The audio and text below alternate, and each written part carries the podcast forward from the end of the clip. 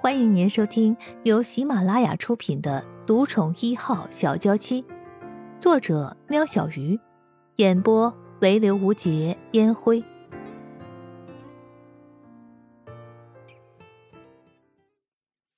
第二十六集，小东西，醒醒！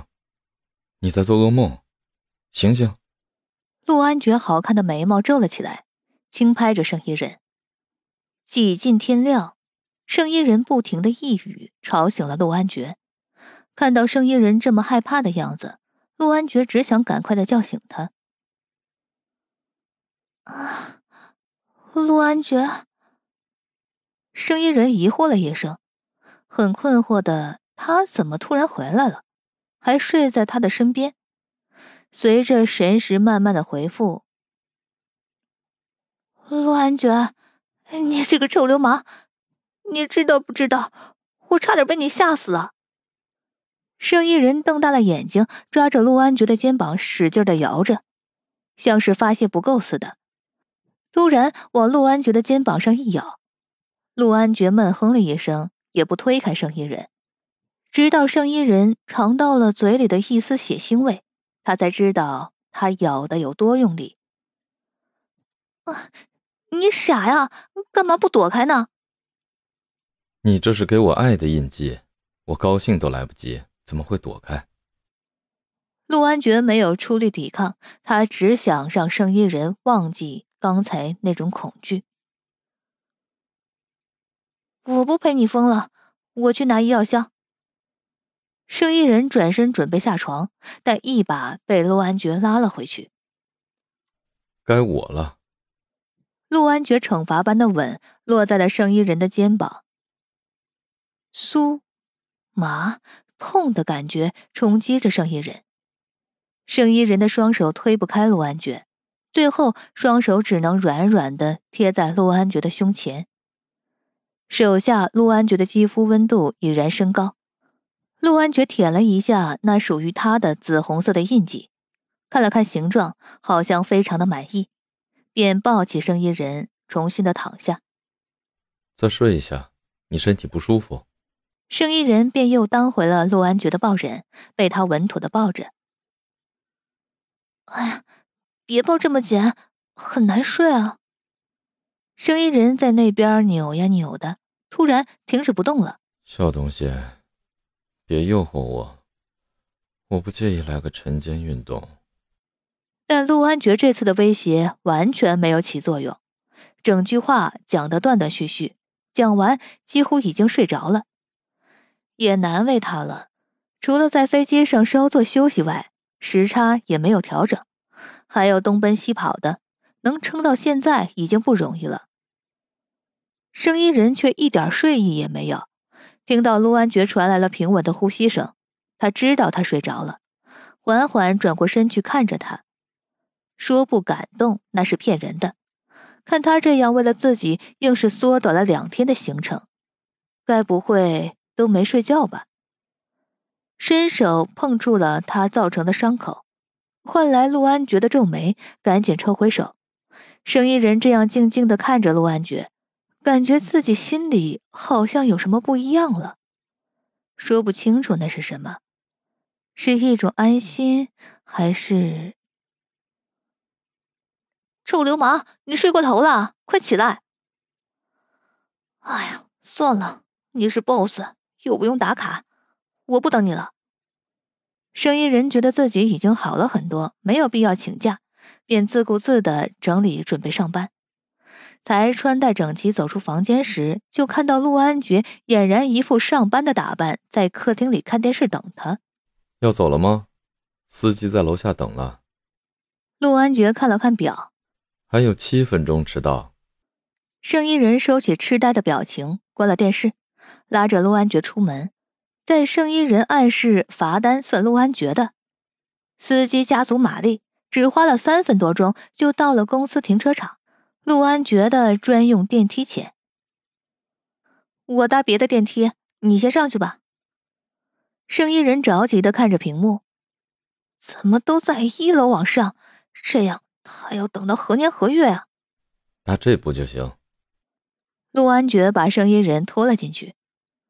高渊拿着带批示的文件走到陆安觉的办公室，看到电梯显示楼层正一步一步的往上，知道陆安觉就快要出现了，故意磨蹭着不走。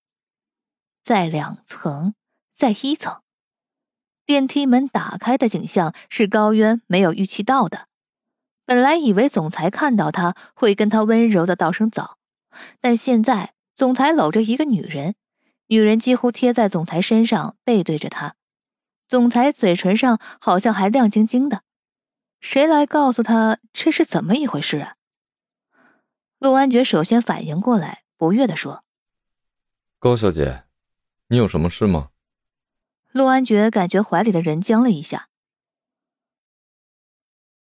啊，那个背对着我的女人是谁？高渊心里大喊。但还是没有那个胆子。啊，总裁早啊，我是进来送文件的。高渊把文件放下，陆安觉点了点头，看到高渊还在肆无忌惮的盯着他们。你可以出去了。陆安觉加重了语气，高渊这才不情不愿的拖着脚步慢慢走着。声音人宁愿迟到，也不想再被那些碎嘴们说些什么。打算等高原走出去，他就搭到一楼换电梯。但陆安觉偏偏和他作对。盛一人，你还不去打卡？剩一分钟了。shit！陆安觉，我要被你害死！圣衣人抬头狠狠的瞪了陆安觉一眼，但陆安觉却是一副灼霞的表情。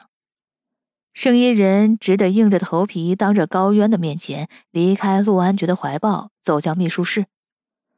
高渊听到圣衣人的名字的时候还不敢相信，待等到圣衣人走过他的眼前，高渊吃惊的差点跌破他那不存在的眼镜。